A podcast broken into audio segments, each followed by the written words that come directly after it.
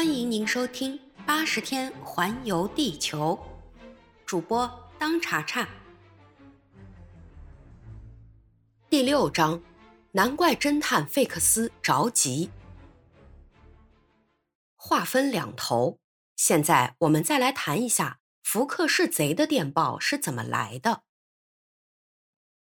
十一月九号，星期三，人们都在等着将在上午十一点开到苏伊士来的商船“蒙古号”。这是一艘属于东方半岛轮船公司的有螺旋推进器和前后甲板的铁壳轮船，载重两千八百吨，常用动力五百匹马力。“蒙古号”是穿越苏伊士运河往来于布林迪西和孟买之间的班船。它是东方半岛公司的一艘快船，从布林迪西到苏伊士这一段的航程正常时速是十海里，从苏伊士到孟买的正常时速是九点五三海里。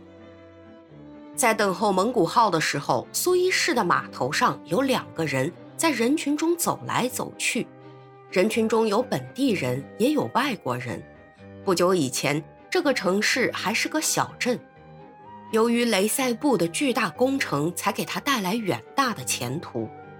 这两个人有一位是联合王国驻苏伊士的领事，尽管英国政府曾经很懊丧地断言这条运河的结局，尽管工程师斯蒂芬逊也说过关于运河的可怕的预言，但是这位英国领事现在依然每天看见英国船只通过这里。这条运河使英国绕道好望角到印度去的那条旧航线缩短了一半。另外一个是一位带点神经质的人，这个人又瘦又矮，看样子相当能干。他的眉头紧紧地皱着，他的眼睛有时透过长长的睫毛闪动着犀利的目光，有时显得迷迷糊糊的，似乎什么也没有看见。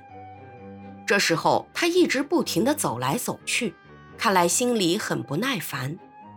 这人名叫费克斯。英国国家银行盗窃案发生之后，他就是被派到好些港口去办案子的那些英国警探之一。这位侦探一直在监视着所有经过苏伊士的旅客，如果发现有什么形迹可疑的人，他就一面盯着他，一面等候拘票。就在两天以前，费克斯从首都警察局长那里收到一份有关盗贼外貌特征的材料。有人在英国国家银行付款处看到的那个被判断可能是小偷的人，据说是一位衣冠楚楚的高贵绅士。这位侦探显然是被那一笔破案的奖金给迷住了。在他等候蒙古号的时候。露出一种显而易见的急躁情绪。领事先生，您说这条船不会脱班吗？这句话他已经问过好几遍了。不会的，费克斯先生。领事回答说：“根据昨天的消息，他已经到了塞德港的外海。一百六十公里长的运河对这样一条快船来说并不算什么。我已经对您说过了。”政府对于凡是在规定的时间内提前到达的船只，每快二十四小时就给发二十五英镑奖金，而蒙古号总是得奖的。这条船从布林迪西直接开过来的吗？费克斯又问道。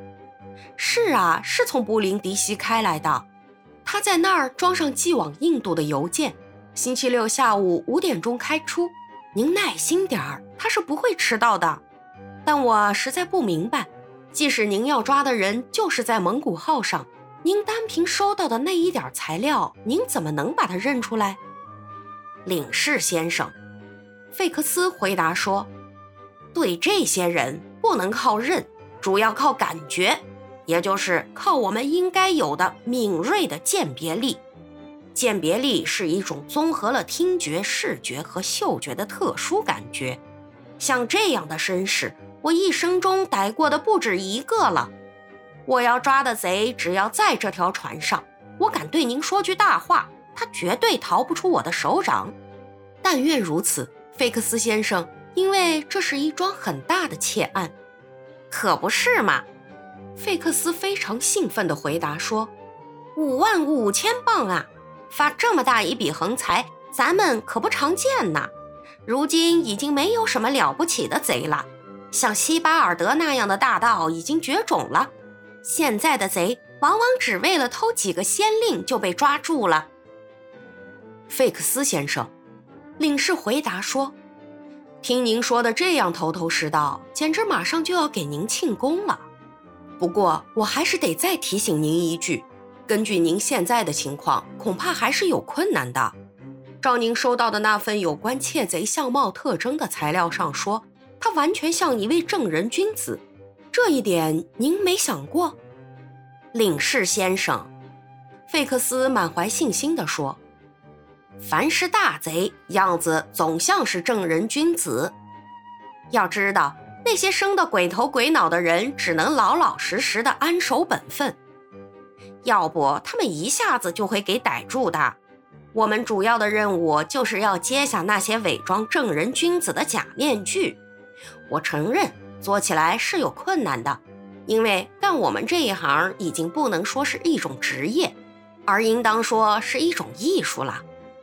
显然，这个费克斯是个多少有点自命不凡的人。这时，码头上渐渐热闹起来，一些不同国籍的水手、商人、掮客、搬运夫、当地苦力都拥到码头上来了，显然是船马上就要到了。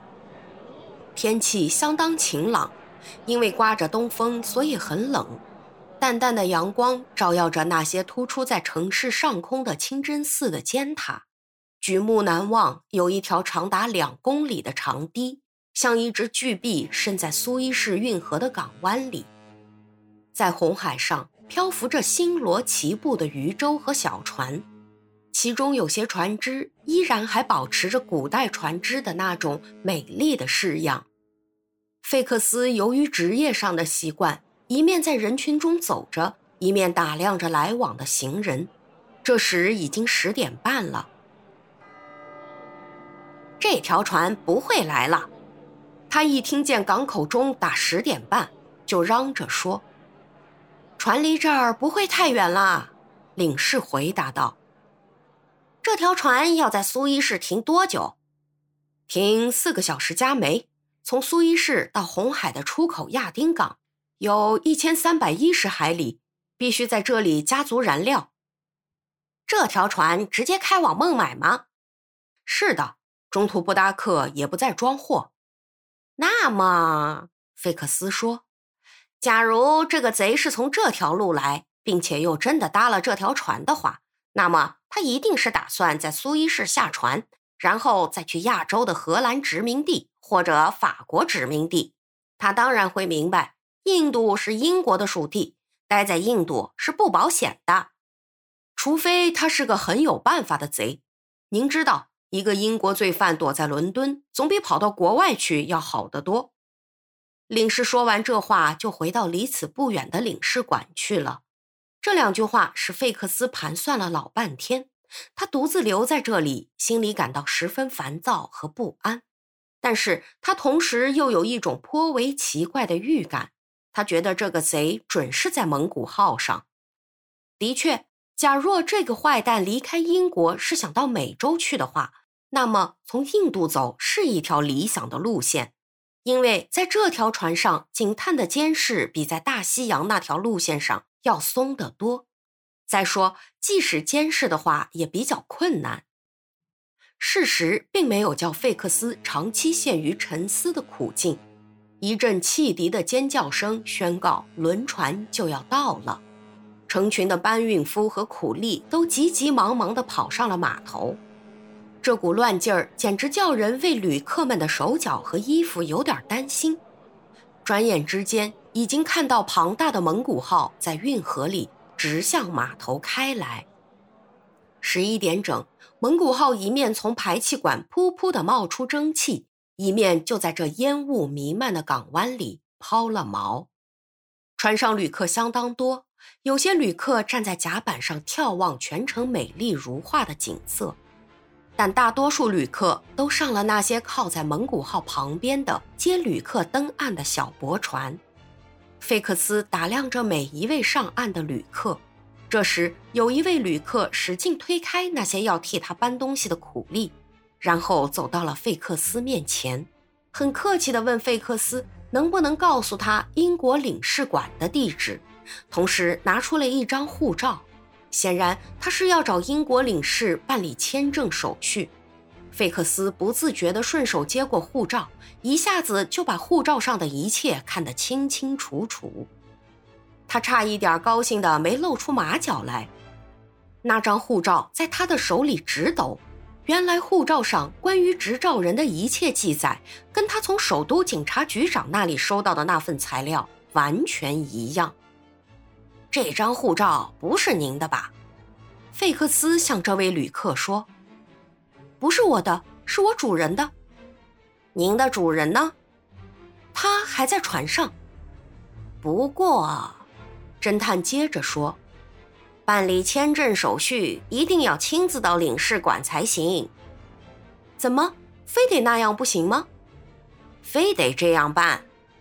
那么领事馆在哪儿？在那儿，就在那个广场边上。”侦探指着两百步开外的那所房子说：“那么好吧，我去找我的主人。